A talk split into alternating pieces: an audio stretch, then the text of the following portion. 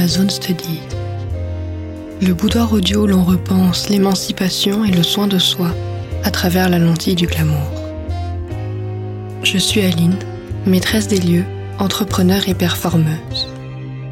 Ma mission est de vous guider vers la redécouverte de votre audace, en proposant des pistes de réflexion et de nouvelles perspectives sur l'affirmation de soi, les injonctions héritées de notre environnement et les clichés du développement personnel. Dans cet écran audio, nous évoquons des sujets aussi tabous que transformateurs, tels que la créativité, la sensualité, le féminisme, les émotions ou encore l'identité.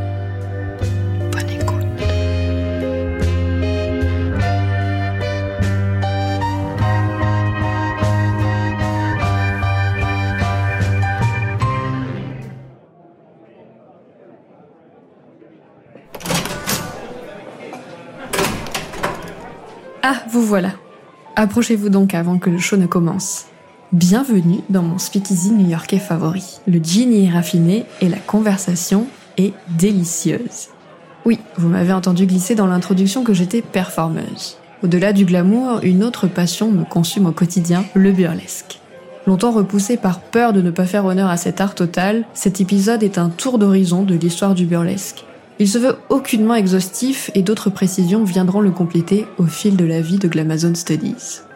Voyez-le plutôt comme une introduction à un art subversif populaire et autant puissant que pétri de paradoxes. L'histoire de la danse, de la féminité, du striptease et de la satire s'y entremêlent.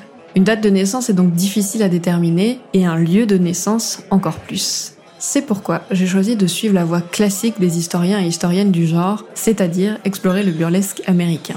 Alors oublions la réalité du quotidien pour un instant, afin de nous immerger dans un univers où les strass sont essentiels, les paillettes font partie du quotidien et où le champagne n'est pas fait que pour être bu.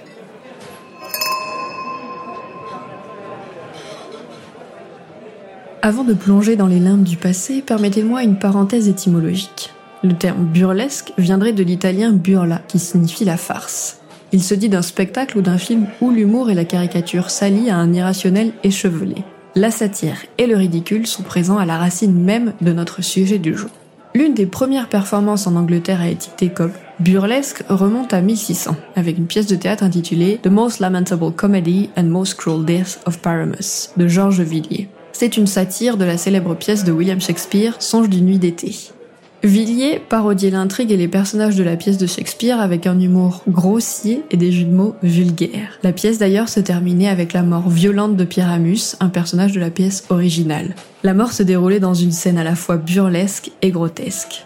La pièce de Villiers était représentative de l'esprit de l'époque élisabéthaine, où le burlesque était un genre populaire qui se moquait souvent de la noblesse et des classes sociales élevées. Spectacles burlesques étaient généralement comiques ou vulgaires, mais ils avaient aussi un certain pouvoir subversif en remettant en question l'autorité et les normes sociales de l'époque.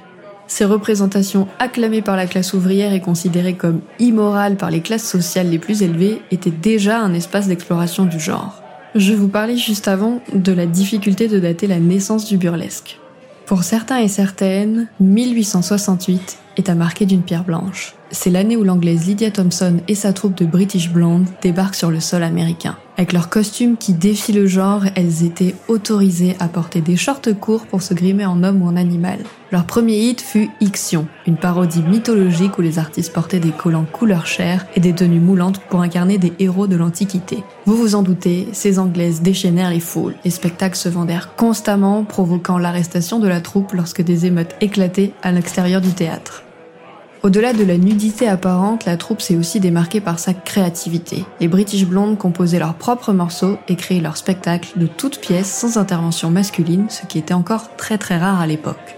Malgré les tentatives de la presse et de certaines figures féministes puritaines de faire annuler le show, la tournée américaine des British Blondes initialement prévue pour six mois devint un succès international de six ans.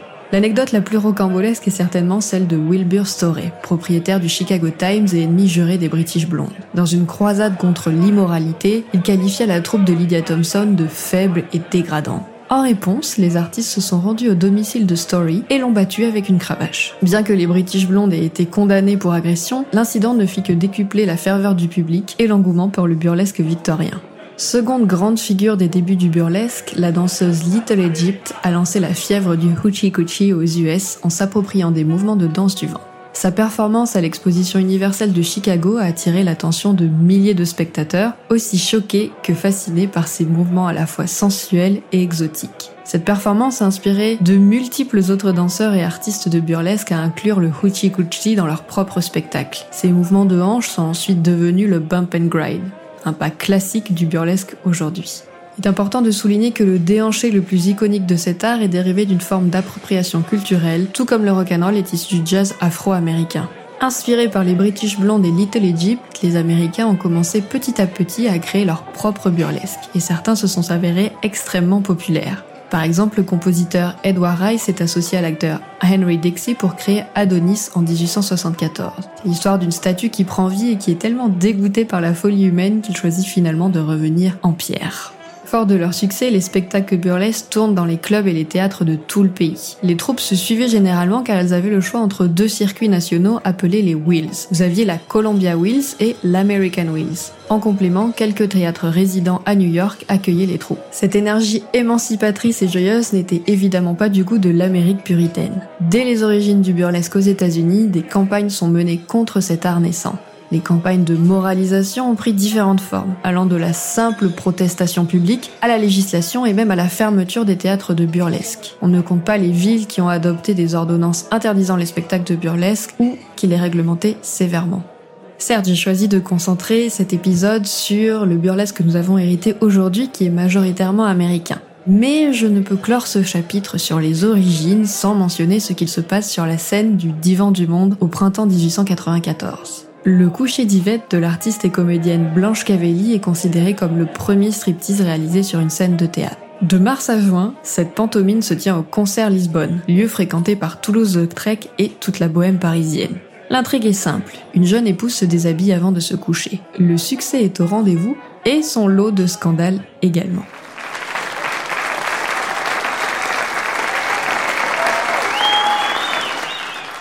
Passons maintenant à l'âge d'or du burlesque, que je situerai de 1920 environ à 1940. C'est une période au cours de laquelle le burlesque est devenu une forme de divertissement populaire dans l'ensemble du pays. Elle a été marquée par l'ouverture de nombreux théâtres de burlesque à travers le pays, notamment ceux appartenant à la famille Minsky.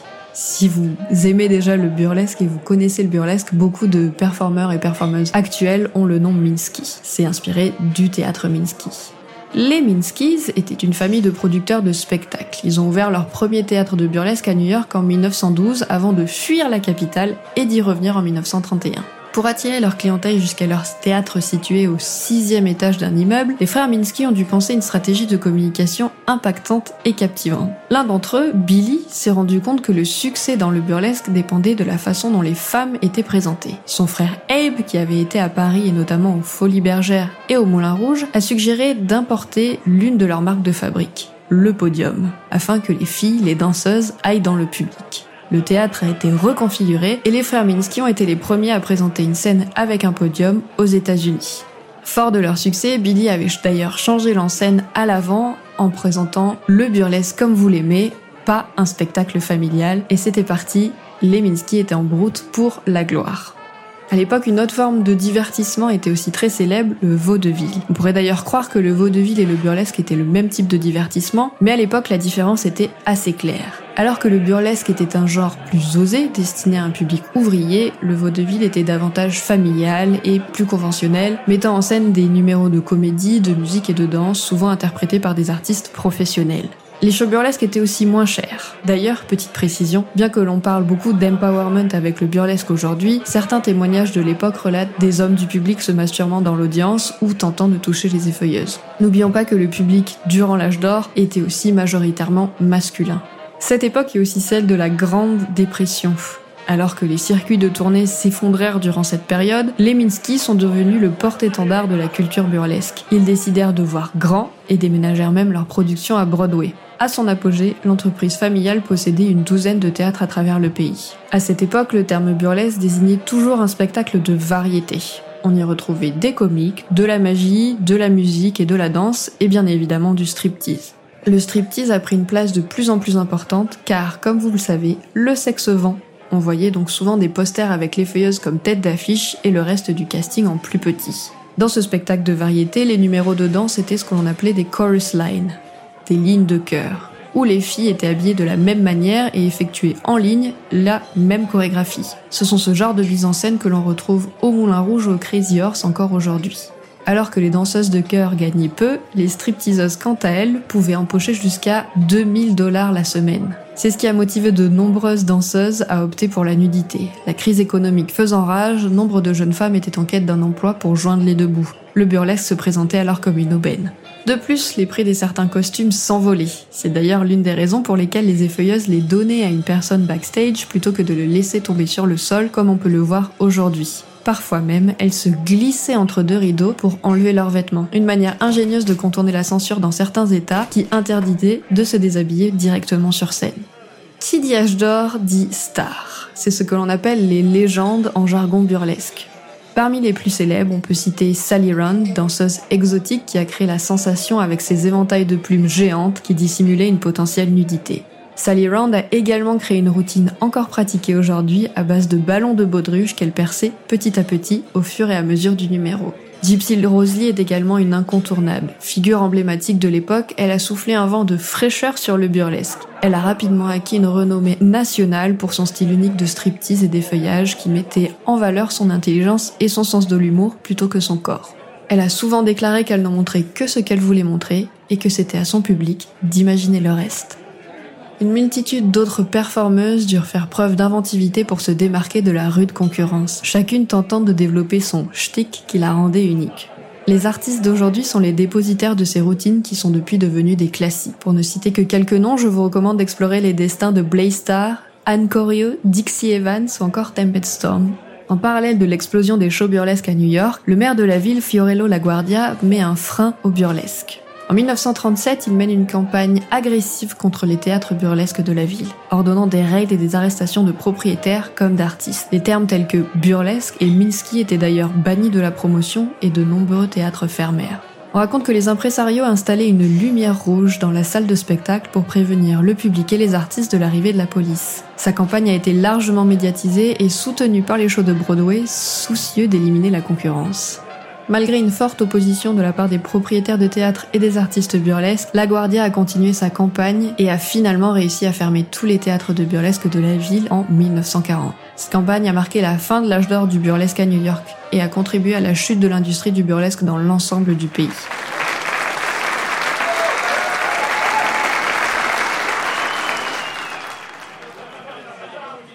L'heure est grave car le moment est venu de parler du déclin du burlesque, une triste période.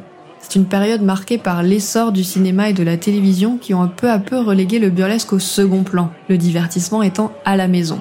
Toutefois, elle a quand même vu l'émergence de nouvelles stars et légendes telles que Tempest Storm qui a su renouveler le genre en y apportant une touche de sensualité plus subtile. On pense aussi à Lily Saint-Cyr qui a créé un superbe numéro dans sa baignoire ou encore April March ou Candy Bar. Cette période a connu son apogée dans les années 50 et 60 avant de décliner peu à peu dans les années 70 et 80. Nous en avons déjà parlé avant, mais en 1955, la ville de New York a adopté une loi interdisant les shows burlesques, ce qui a entraîné la fermeture de nombreux théâtres dans la ville. Cette loi a été suivie par des interdictions similaires dans d'autres villes américaines, qui a finalement mené à la fin de l'âge d'or du burlesque. Mais ce n'est pas la seule raison du déclin du burlesque. Dans les années 60, le burlesque a été remplacé par une nouvelle forme de divertissement sexuellement explicite, connue sous le nom de porno chic. Et oui, la pornographie est arrivée et s'est démocratisée. Le porno chic s'est fait l'écho de la libération sexuelle qui secouait l'Amérique et l'Europe. Il s'est caractérisé par des films pornographiques plus esthétiques réalisés avec un plus grand soin et une attention à la qualité de la production. Les films comme Gorge profonde avec Linda Lovelace ont popularisé le genre et rendu la quasi-nullité du burlesque obsolète. Côté sortie et soirée, l'avènement des DJ et de ces gogo dancers se sont substitués au spectacle de variété. Nombreuses sont les légendes du burlesque qui sont alors tombées dans l'oubli. Elles ont remballé leurs costumes de plumes et de strass, ont dissimulé les photos d'elles dénudées et ont dit au revoir à l'indépendance financière pour se trouver un mari. Pour beaucoup d'entre elles, avoir été une stripteaseuse était une source de honte et de culpabilité, jusqu'à ce que le revival des années 2000 et le Burlesque Hall of Fame redonnent à cet art ses lettres de noblesse.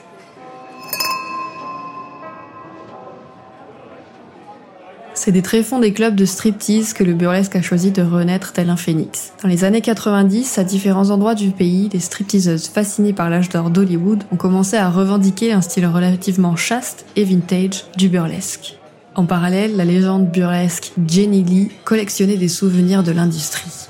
Elle espérait ouvrir un musée et soutenir financièrement la retraite des autres légendes tombées dans l'oubli. En raison de sa mauvaise santé, elle a fait appel à son ami et collègue Dixie Evans pour la seconder. Malheureusement, Jenny Lee n'a pas vécu pour voir sa vision devenir réalité, mais Dixie Evans a continué son œuvre. En 1990, elle publie un communiqué sur le tout nouveau concours Miss Exotic World promettant un public de stars. Tous les grands noms étaient invités. Qu'ils se présentent ou non, son communiqué attira l'attention qu'elle espérait. Le premier concours Miss Exotic World a donc eu lieu sous le soleil brûlant du désert californien. Il est rapidement devenu un pèlerinage annuel pour les amateurs et amatrices de burlesque du monde entier. En 1994, la performeuse burlesque aux cheveux de feu Catherine Delich avait déjà remporté le titre pour la deuxième fois. Plus tard, Dita Von admettra que de voir le nom de la rousse incendiaire parmi les candidates l'avait empêché de postuler. Et c'est sans surprise que les deux femmes de talent devinrent ensuite de proches collaboratrices et amies qu'elles sont encore aujourd'hui. Puis, en 1995, Michel Carr lance The Velvet Hammer Burlesque à Los Angeles. Les spectacles burlesques sont à guichet fermé et présentaient une multitude de talents aussi subversifs qu'époustouflants, dont la rock and roll kitten de ville. Du côté new-yorkais, la danseuse de formation Miss Dirty Martini se lance dans l'exploration de la danse avec les éventails en plumes, comme Sally Round. Elle sera d'ailleurs la dernière artiste couronnée Miss Exotic World dans le désert californien, car le Burlesque Hall of Fame déménage à Las Vegas l'année suivante. Au concours s'ajoute une journée supplémentaire dédiée aux légendes du burlesque, créant ainsi un week-end complet de festivités. Le genre se multiplie, s'étend petit à petit pour donner naissance au boylesque. L'année suivante, Tiger est devenu le premier Mr. Exotic World pour le Best Boylesque au Burlesque Hall of Fame. Cette période de revival est également marquée par un retour aux sources du burlesque avec des spectacles plus intimistes mettant en avant la créativité et la diversité des artistes. Vous l'aurez peut-être remarqué, je n'ai volontairement pas mentionné le milieu des années 2000 et en particulier le film Burlesque qui a été accompagné d'une flopée de choses striptease porno soft qui sont pour moi sans esprit et qui ne représentent pas le côté subversif du burlesque. Aujourd'hui, le burlesque est multiple. Il se mêle à d'autres disciplines et d'autres formes d'art. Il existe de nombreuses scènes, sous-genres et festivals partout dans le monde. La génération actuelle continue d'offrir sa propre définition du terme en gardant à l'esprit l'esprit de satire qui a fait du burlesque une forme puissante du divertissement dans les années 1960. Aujourd'hui, le burlesque est davantage synonyme d'empowerment, de féminité, d'expression queer et aussi toujours de joie. Ah, je crois que c'est à moi.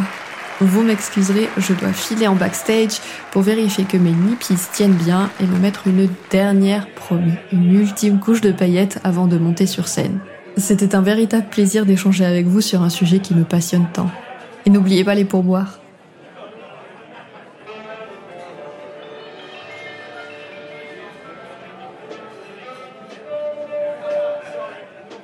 Un grand merci à toutes et à tous d'avoir suivi cet épisode en excellente compagnie.